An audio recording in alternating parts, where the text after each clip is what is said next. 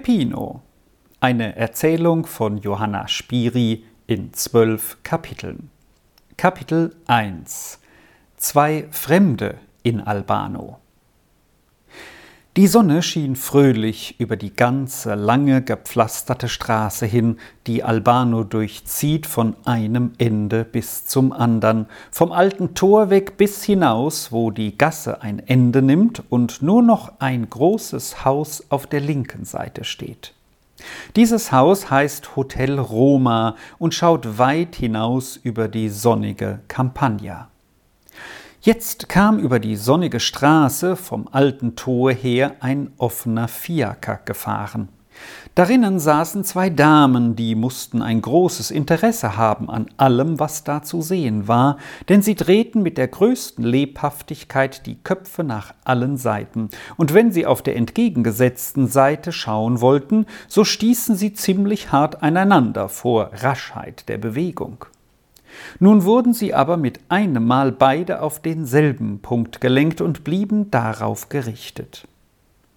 Am Eingang einer Seitenstraße, die steil nach links hinaufstieg, stand ein großer Knäuel von Menschen, so ineinander verwickelt, dass man nur bewegte Köpfe erkennen, aber durchaus nicht unterscheiden konnte, zu welchen Schultern und Armen die einen und anderen gehörten. Gespannt schauten die Damen auf das Gewirr und hörten beim Herannahen den Lärm der Stimmen durcheinander sich so erheben und vermehren, dass sie sich voll Staunen anschauten und die Jüngere, die sichtlich mit viel Einbildungskraft begabt war, etwas erschrocken rief Es ist vielleicht eine Revolution und wir werden hineinverwickelt. Was ist das, Kutscher? Fragte die Ältere, als der Wagen so nah war, dass man sich vor Lärm fast nicht mehr hören konnte. Er musste aber die Frage verstanden haben, er hielt sein Pferd an, am Eingang der Gasse unmittelbar vor dem ärgsten Gewühl und sagte mit größter Ruhe Majale. Ums Himmels willen, rief die junge Dame und sprang auf. Fahr zu, Kutscher, fahr zu. Majale heißt Wildschwein. Da ist ein Wildschwein ausgekommen und springt uns gewiss auf den Wagen. Fahr doch zu, Kutscher! Der Kutscher saß völlig ruhig auf dem Bock und schaute vergnügt auf die stoßende, drückende, schreiende Menschenmenge. Furcht musste sie ihm nicht einflößen, und da die junge Dame in ihrem Schrecken vergessen hatte, dass der Kutscher kein Deutsch verstand, so war für ihn offenbar kein Grund da, sich zu beunruhigen. Er saß also vergnüglich weiter und schaute sich an, was zu sehen war. So sag ihm doch auf Italienisch, dass er sich und uns rette, rief das Mädchen in höchster Entrüstung. In diesem Augenblick sprang mit unvergleichlicher Gewandtheit ein kleiner braunäugiger Bursche auf den Wagentritt und bot mit freundlichstem Kopfnicken der jungen Dame ein Stück wunderlichen Stoffes, es auf der breiten Messerklinge haltend an, indem er sehr höflich wiederholte Befehlen die Dame Majale? Hast du je so etwas in deinem Leben gesehen? fragte das Mädchen nun voll höchsten Erstaunens zu der Begleiterin gewandt. Also dies wäre das Majale? Was soll das heißen?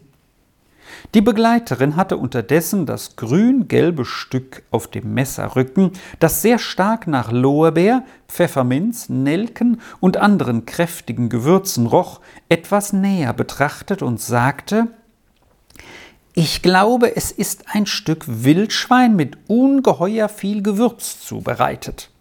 Aber mehr als das wundersame Gericht gefällt mir der flinke Junge. Sieht doch den kleinen braunen Menschen an. Der Junge streckte fortwährend mit dem freundlichsten Gesicht sein Messer den Damen hin, und da noch immer keine von ihnen zugriff, sagte er ermunternd Nur kosten, wenn's gefällig ist, nur kosten, nicht bezahlen. Die Damen hatten nun zwar nicht aus Furcht vor der Bezahlung nicht zugegriffen, die unbekannte Speise mit der ungewöhnlichen Farbe hatte sie mehr abgeschreckt. Aber der Junge gab nicht nach und erneuerte seine Einladung mit Worten, Händen und Augen, bis die Damen jeder ein Stück von seinem Majale von der Messerklinge hoben und zum Mund führten. Nun war er zufrieden, Ohne recht den Dank abzuwarten, sprang er vom Wagentritt herunter und war im Gewühl verschwunden. Der Kutscher mochte annehmen, der Zweck dieses Stillehaltens sei erreicht. Er fuhr davon bis vor das Hotel Roma. Hier trat der stattliche Besitzer feierlich aus seiner offenen Halle und an den Wagen heran, um selbst die Damen herauszuheben, die da erwartet waren, denn sie hatten beim wohlbeleumdeten Herrn Vittorio Pagani Wohnung bestellt. Während Herr Pagani die Damen mit Würde bediente, bemerkte er etwas vorwurfsvoll zu dem Kutscher Spät von der Station her, ist doch wohl nichts vorgefallen? Nichts, Herr, antwortete der Bursche, nur ein wenig angehalten an der Trattoria zum heiligen Paul, Majaletag. Unterdessen waren die Damen in die Halle getreten und stiegen, geführt von Herrn Pagani und gefolgt von den Packträgern, die Treppen hinan zu den beiden Zimmern. Diese gingen nach der Campagna hinaus. Eine Verbindungstür führte von dem einen ins andere, und jedes hatte einen kleinen Balkon, schaute weit hinaus in die Campagna und hinüber bis zum grünen Streifen des Meeres. Die beiden Damen traten auf ihre Zinnen hinaus, und es gefiel ihnen, da zu wohnen. Das junge Mädchen sah frisch und blühend aus. Die blonde Helmina von Trolley war die Tochter eines Gutsbesitzers.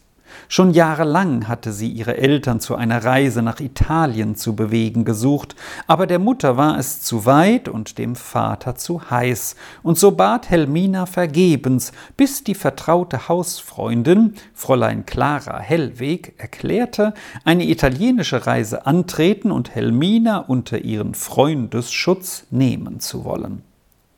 So war die Reise von den Freundinnen unternommen und bis dahin glücklich durchgeführt worden.